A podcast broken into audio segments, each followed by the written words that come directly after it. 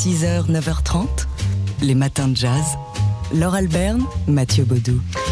Comme on est jeudi et qu'on parle d'art dans les matins de jazz, gros plan sur une exposition qu'on peut voir cette semaine. Ça se termine euh, samedi euh, dans le premier à Paris, au village Saint-Honoré, à la galerie Daniel Anémian, d'un peintre qui est comédien. À l'origine, il s'appelle Gérard Berner. Et cette exposition s'appelle Les musiciens. Oui, il était comédien, euh, Gérard Berner. Il est comédien. Il a aussi joué du saxophone dans son adolescence.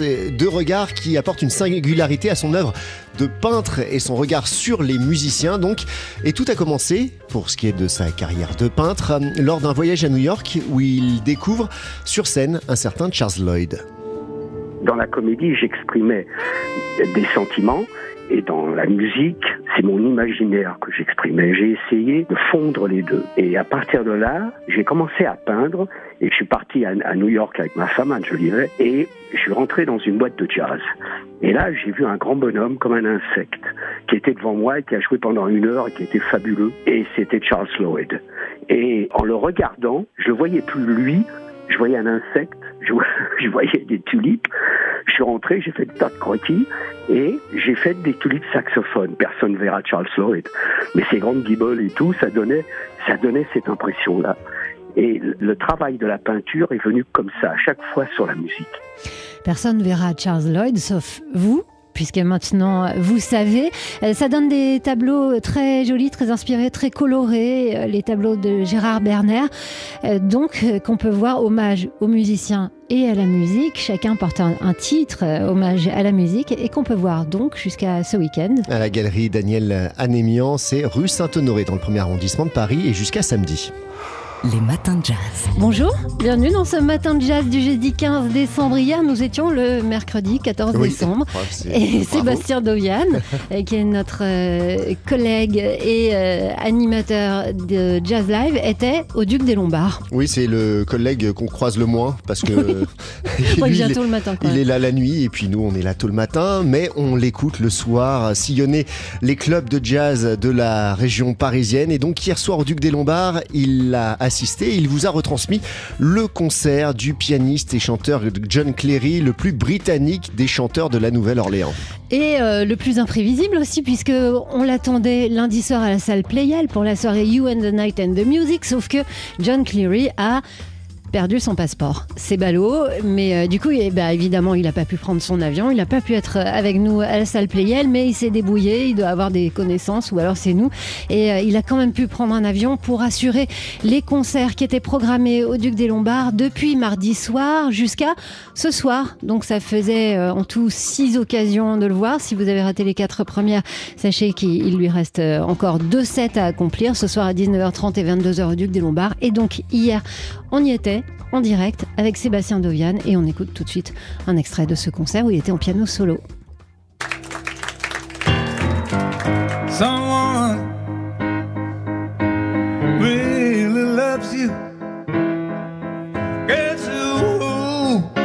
Oh, guess who?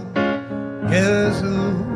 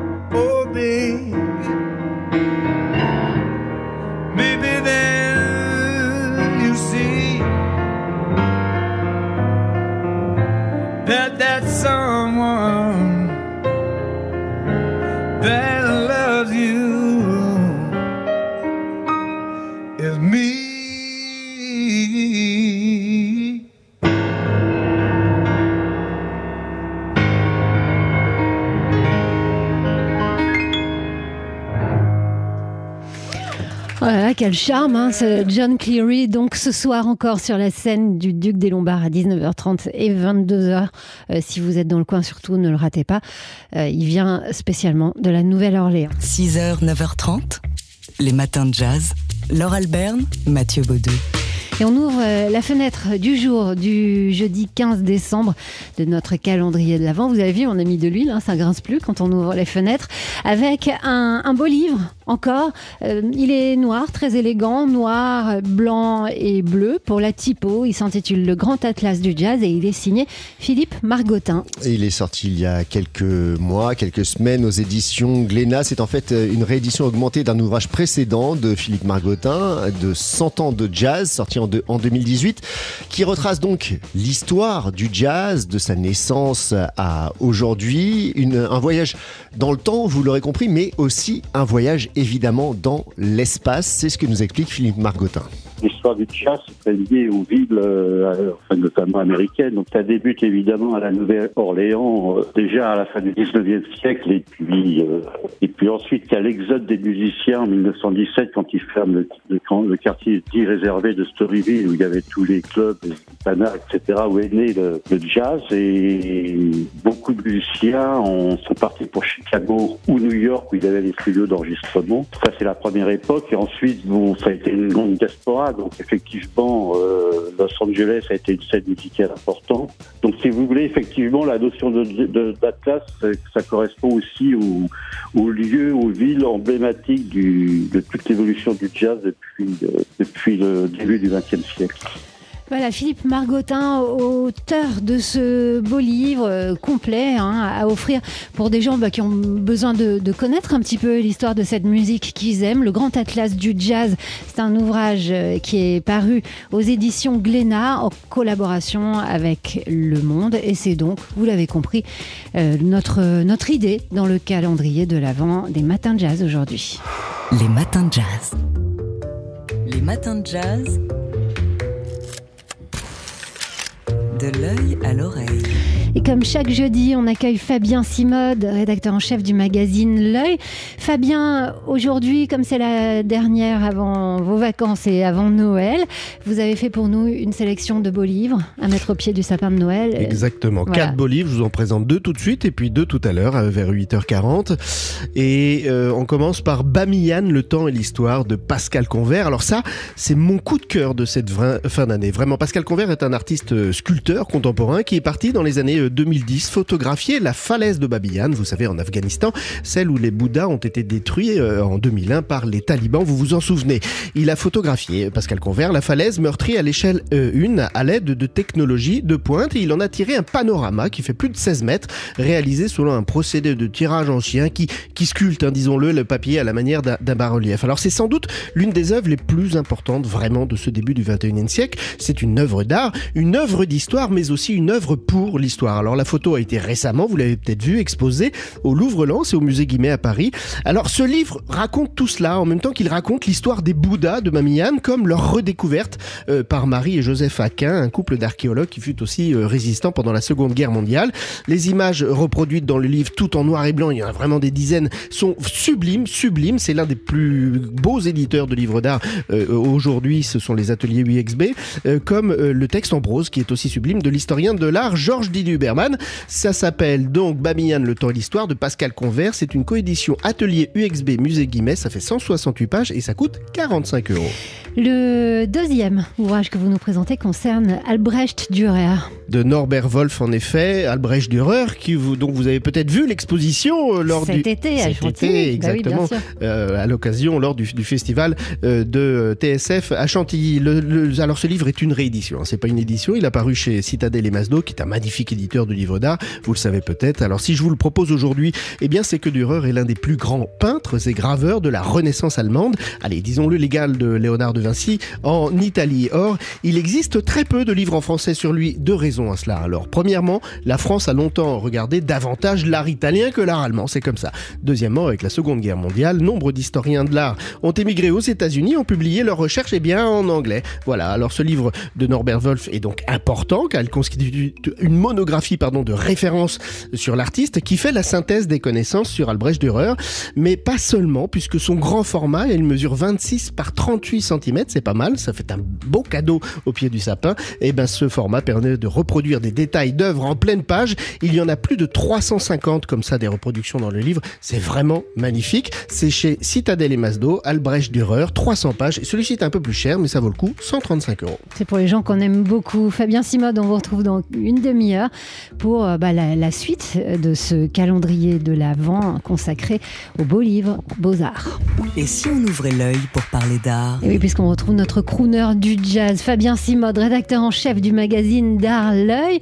Fabien, euh, tout à l'heure, vous avez commencé à nous proposer une sélection de beaux livres à mettre au pied du sapin de Noël. Et on continue avec euh, cet ouvrage consacré à Stéphane Mandelbaum qui paraît aux éditions Martin et Le. Oui, Stéphane Mandelbaum est un dessinateur virtuose qui a été sorti de l'oubli par un galeriste il y a à peu près 5 ans.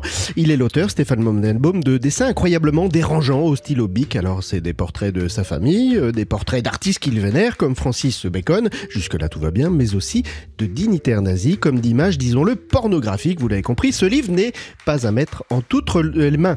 Alors, euh, les dessins sont annotés de mots et de graffitis qui en font des œuvres vraiment singulières. Euh, plus de 500 hein, dessins sont reproduits dans cet ouvrage de près de 600 pages. C'est vraiment une somme incontournable sur un artiste, vraiment qu'on a sorti de l'ombre, euh, d'autant plus que euh, ce, livre est important que la vie de Stéphane Mandelbaum, ben, elle non plus, euh, n'est pas commune. Comme ses dessins, dessinateur virtuose, il est aussi, il était aussi, pardon, un mauvais garçon, un voyou, disons-le, que l'on a retrouvé mort dans un terrain vague en 1986. Il avait 25 ans, hein, une balle dans le corps et le visage brûlé à l'acide. Pourquoi? Eh ben tout simplement parce qu'il avait participé à un vol d'un tableau de Modigliani qui avait mal tourné. Donc c'est Stéphane Mandelbaum, une monographie qui est apparue effectivement chez Martin Le, 59 euros. Sacré destin. Hein Alors plus sage, mais pas moins passionnant. Le blanc, histoire d'une couleur, c'est le nouvel ouvrage de Michel Pastoureau. Et oui, comme moi, vous avez appris à l'école que le blanc n'était pas une couleur. Eh bien, c'est faux. Non seulement le blanc est une couleur, mais il a été considéré euh, comme tel par les sociétés occidentales pendant des siècles, symbole de pureté et de virginité. C'est un des,